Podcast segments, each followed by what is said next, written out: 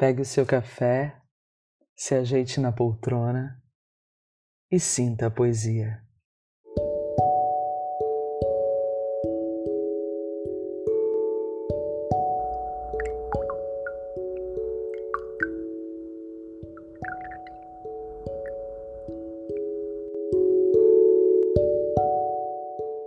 No episódio de hoje, a poesia sublime de Cecília Borges.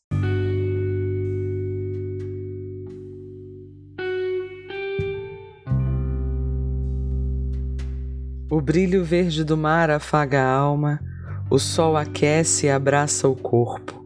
Corpos passeiam ou se estendem na areia sob o jugo da entrega.